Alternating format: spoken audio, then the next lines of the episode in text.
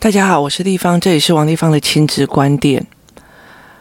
嗯、我上个礼拜跟工作室的孩子们上了所谓的职业习惯哦，也就是每一个人在做职业的时候有他各自的职业习惯，他的背后目的其实是想要让自己的孩子们了解哦，你的母亲或者是你的父亲哦，他们在自己的职业里面也有他们的职业养成的方式跟职业习惯，而这个职业习惯他们会带到生活里面哦，会生活产生一种影响。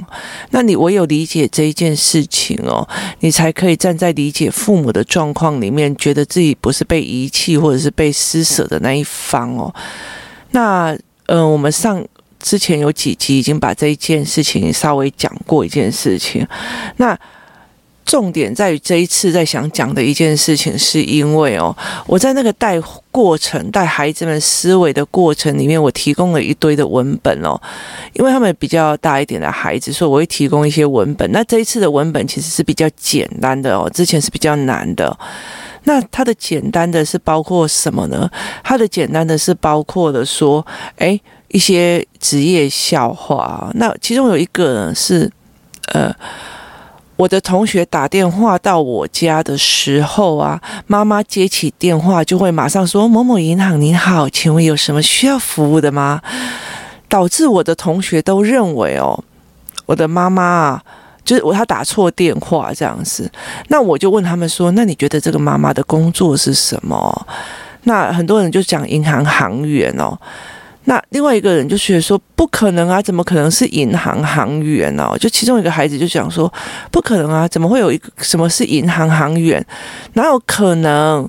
不是啦。然后他就讲了一个，就是说是客户银行的客户啦，什么有的没有。那他就讲了非常非常的多这样子哦。那两方就站起来了，你知道吗？就有一西方就说银行行员呐，然后另外一个就说。啊，是信用卡的啊，然后另外一个就说不是，是客户啊，然后他们就开始争执了起来，这样子哦。那其中有一个孩子，他其实呃比较在意对错的，他的灰色地带比较没有。那他们就跟我讲说，立方体，立方体，什么答案？说答案是什么？这样子，然后我就讲了一句话说，我没有办法告诉你真实的答案是什么。因为你们每个人经验到的东西都不一样，所以在你们各自的经验里面都是对的。因为在各自的经验里面都是对的哦。你跟你跟一你跟青蛙问说，请问一年有几季哦？青蛙会跟你讲一年有四季哦，因为它活过四季，你知道？你跟蟋蟀讲说一年有几季哦，它。只有活过三季啊，所以他只会觉得一年有三季哦。你说谁对谁错吗？没有诶，其实他这中间没有谁的对错，因为就是我的经验值造成了我的状况哦。所以在这整个过程里面，你的经验值决定了你的认知的状况，所以。这个孩子们，每一个孩子也在这个经验值里面去造成他的认知的状况。所以你告诉我说，好，酒这件东这个东西好不好？喝酒这件东西好不好？如果你身边曾经有一个你非常觉得遗憾的人哦，他呃因为被酒驾的人撞死了，你会非常痛恨酒这件事情哦。那酒对你来讲就是一个非常非常。不好的东西哦，那你如果是一个很喜欢去跟人家喝酒聊天的人哦，那你会觉得说，拜托，喝酒很好啊，喝酒可以交朋友啊。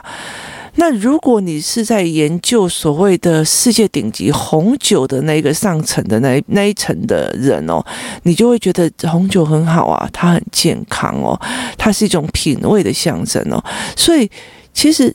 东西本身没有好坏哦，重点的好坏在于是你的经验值决定了这件事情的对跟错。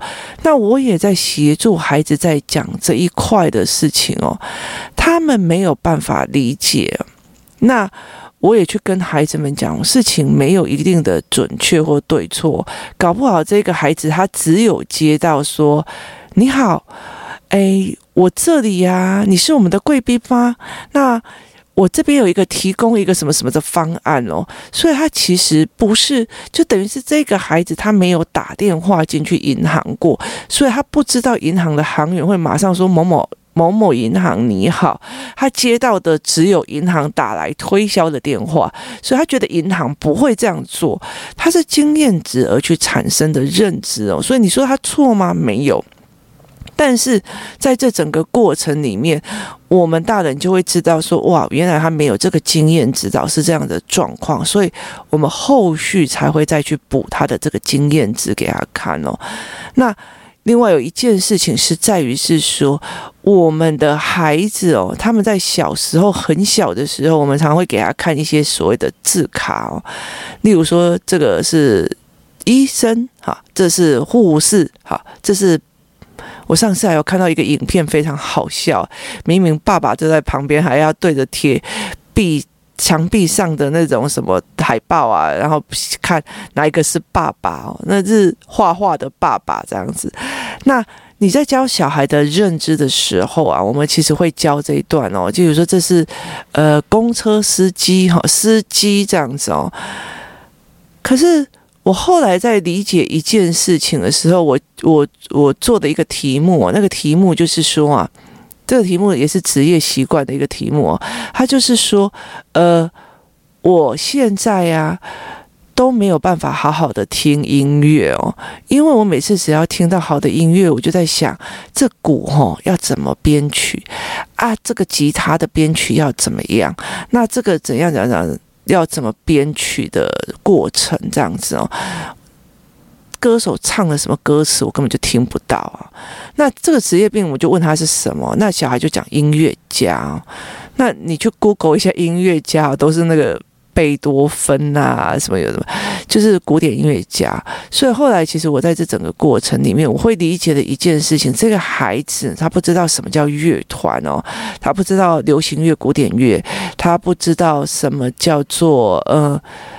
他不知道，就是音乐的音乐界有非常非常细微的分分布哦，但是他没有办法去理解哦。嗯，可能乐团是五月天，然后音乐家或者是呃乐团的编曲，其实是跟音乐家的工作是有不太一样的哦。那但是他没有办法去理解，因为他的语词的。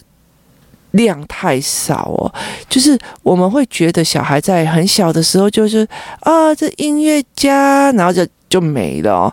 那你很少去让他区分说，哦，这是这是乐团啊，这是合唱团啊，这是这是管弦乐，这是。这是管乐，然后这是交响乐团哦。那这个时候，其实交响乐团的曲跟交响乐团的、跟合唱团的曲，跟还有呃一般流行乐团的编曲，其实是完全不一样的领域哦。那但是孩子们没有，他们没有。那么的细致哦，那其实我觉得后来就是考验的父母在对这件事情的细致度跟思维度，这才是非常非常重要的一件事情哦。所以你身为一个父母，有些父母可以会一直教下去哦，那可是父有些父母就会丢给学校哦。但是其实那个细致度才是一个关键点哦。我的孩子进去了，就是老二，他到了国小的时候，他常常会回来跟我讲这是什么音乐，这是什么管乐，这是什么什么。那我后来才理解，他的老师有把事情教得非常非常的细微哦。哪一个音乐家做的什么事情，然后他的主修是什么乐器哦？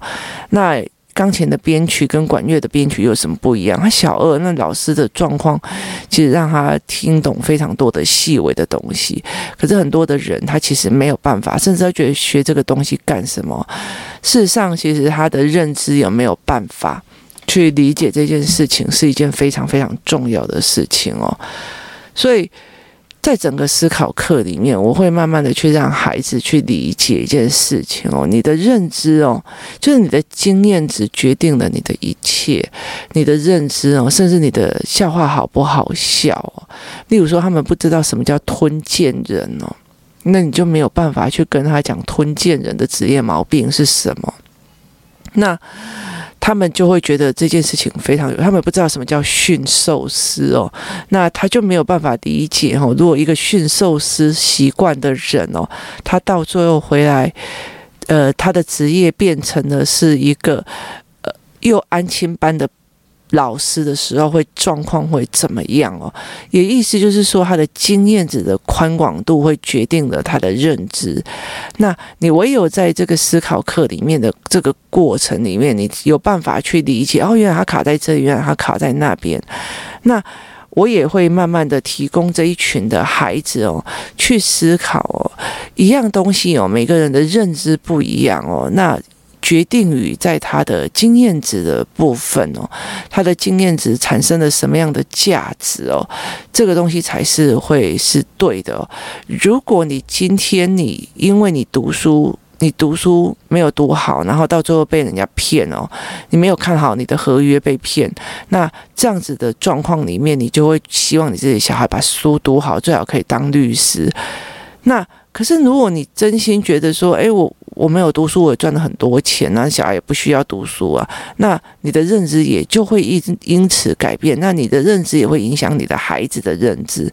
但是在思考课里面哦，我慢慢的拉开了这群孩子的思维模式哦，让他们去理解哦，事情没有完整的对错，事情也没有完完全全的只有一个单一面向哦。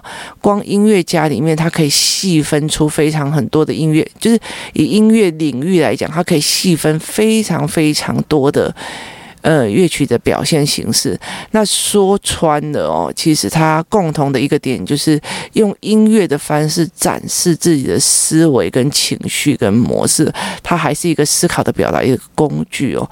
那这是我给孩子们的，那你可以用很多的东西去带领孩子做这样子的思考哦。就是对某个阿杰来讲哦，开车是什么意思哦？有些人开车是工作，有些人开车是刺激哦，有些人开车是身份的表示哦，有些人他看到车子他就想到了不好的过往，他就会觉得很难过，所以每个人的认知哦会不一样，所以。不是你认为的，就是这世界上认为的哦。不是你觉得对的哦，别人就一定觉得对哦。在这整个过程里面哦，我才会跟孩子在讲哦，我没有办法说对错，真的要说对跟错，其实是因为我们的经验价值的状况其实是不太一样的哦。那因为经验价值而不太一样，所以我们产生的事情的认知会不一样，所以没有对错这样子。那那时候后来那个妈妈也有跟我在谈哦，她其实她一直觉得她的、呃、孩子的中间灰色的地带过少，常常不是对就是错的，然后其实他如果被人家指正错，他就会很不舒服哦。那我其实也很明白跟他说他的。他的认知的宽广度非常非常的少哦，那包括他见的人的世面跟事前的世面是非常的少。那我会例如说，其实像那时候我的小孩哦，在在读书的时候，他一刚开始在自学跟工学团嘛，那后来他就会觉得说，大家都是讨厌，就是觉得读书就是就是思维的绑架，然后什么考试的奴才这样子哦。那后来他进去学校之后，那个学校其实全班只有十七个哦。那后来我就我就觉得，一刚开始我觉得这样很好啊，老师可以比较就是师生比比较好啊。可是我后来发现了一件事情，第一个他没有办法把他的视野拉广哦。那第二件事情哦，在还那学生比例比较少的时候，那个排挤跟霸凌就会变得非常的明显哦。其中，其中让我看到，其中呃有一个年级，那时候他们的招生还没有那么好的时候，女生只有七个哦，只要稍微一个人带头哦，那个真的是全班都不理他。那因为全校只有那一个班级是同一个年级，一个年级只有一班嘛，所以其实说你忘记带作业啊，你也没有办法去跟隔壁借啊，你干嘛都没有。那后来，其实我女儿坚持要转学的时候，是因为她在那边读不到东西嘛。那她转到了一个大学校的时候，我忽然会觉得，你知道吗？从一个年级只有一班，一班最多十七个，最少十个的学校，转到一个一个年级有十七班。之前是一个年级有十七人，他是一个年级有十七班，他转到这样子的学校去哦。他待第一年的时候，我觉得还好哦，因为还好他的朋友们都对他不错。那第二年的时候，他就被严重排挤嘛。他那时候怎么度过这个排挤的一个比较大的一个呃要件哦？是因为。处比给比亚都有自己四年级的朋友哦，那也代表说他在那个过程里面，他可以去找隔壁的玩哦，甚至去借书啊，去借借忘记带毛笔、毛笔啊，书法用具这样子哦。那所以后来我其实在了解一件事情，有很多的小孩他会用自己目前的眼界跟经验去定义了很多事情哦。你跟他讲说，你这成绩怎么这样？他说我们班还有更低的呢。拜托你们班五个人，那。这件事情就会让你觉得很好笑，就是你的视野是窄的哦。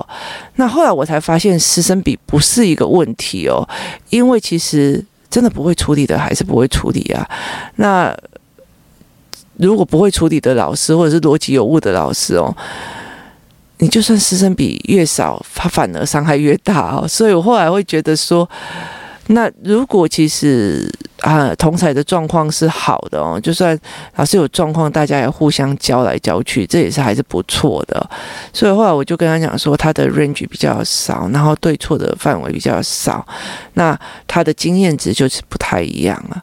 那有很多人就会觉得说，那你的孩子的。状况会怎么会这样？就是例如说，我的儿子跟女儿，他们其实会跟很多的小孩玩在一起，然后玩得很开心哦。因为其实，在他们的经验值里面哦，是没有上下左右分片的。然后他的要求，我们也不会跟他讲说，成绩好的才是好朋友或干嘛怎么样。他们就是用人的思维模式去判断哦。那。他们也很明白的知道，其实有一次，我就带他们去宿务的时候，吃那个素食餐的时候就，就有流浪的小朋友来嘛。那我后来会觉得我，我女儿也马上跟他交成朋友，还勾肩搭背，你知道吗？就是你就不知道他身上有没有跳蚤或脏的，但是他就是他们两个就玩的很开心哦。那为什么？是因为我给他的人生的 range 是不一样的，他不是跟一个一边一样的同才是坐在一起的。那他的包容性，他在看事情的状况哦，就不太一样哦。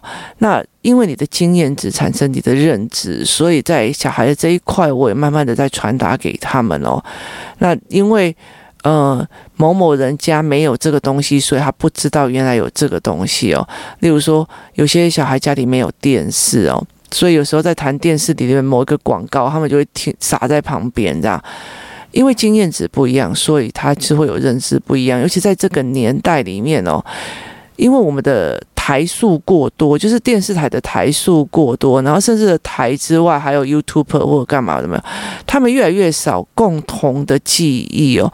可是，在我们那个年代，其实是有共同的记忆的。例如说，你讲某一个卡通怀旧卡通，就大家很多人就跳出来跟你聊。但是他们共同的记忆相对少，因为他们的选择性多。有些小孩是专门看他国的东西这样子，所以后来我才会慢慢的去用一个比较呃低的心态去看不同的人的经验值跟认知，而且我也一直在协助孩子建立这样子的状况哦，也就是说。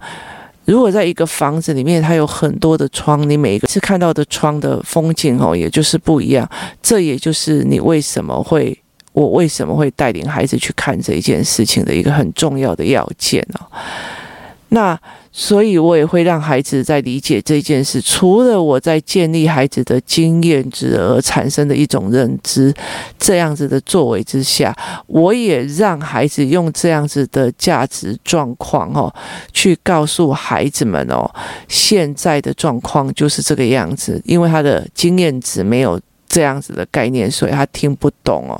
那我自己的孩子有大部分的状况，他们也会去理解这个部分，是因为真的就只有他们两个去乐色山哦，那真的只有他们两个人被我跟我去闯那个大阪的那种很可怕的地下道哦，那所以他们会觉得这件事情对他们来讲，这件事情对他们来讲啊，就会比较特别。那我也会觉得说这件事情也蛮有趣的，因为孩子的。孩子也理解是他的经验值跟别人的不太一样，所以他可以去理解别人的经验值哦，所以这才是有趣的。那像我女儿已经慢慢的在理解，她妈妈跟别人不太一样哦，别人所处理的呃学校问题，跟她妈妈在处理的学校学校问题是完完全全不一样的，所以她会觉得这件事情非常的有趣哦，她原来。他不能跟别人一样的思维或者思维模式哦，是因为他有一个非常奇怪的母亲哦，这才是一件非常有趣的事情，因为他觉得别人的经验价值跟他不一样，所以他最近这几年。今年的状况就是这学这几个学期的状况，他有比较在理解别人说，原来他这样子的思维模式是因为他的经验价值而产生的，所以其实我也没有必要他一定要跟我同样的价值观或同样的思维模式。那这也是我想要传给孩子的。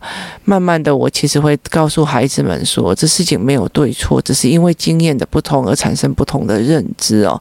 当孩子们可以越来越理解这一点的时候，他对人的包容性，他在看事情的宽广度就会差的比较多一下。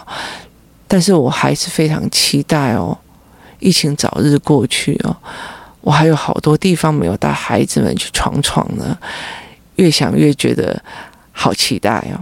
今天谢谢大家收听，提供你不一样的思维，也让你去理解怎么去带孩子去看所谓的经验值的不同，而会有不同的认知，而不是这事情有绝对的对错。让孩子有这样子的理解，然后习惯性的去看别人的经验值为什么会产生这样的认知，也就是带领着你的孩子往后思考一部分这样子的能力。那不是一个浅碟思考的孩子，这才是值得你去怎么思考、怎么想象的。谢谢大家的收听，我们明天见。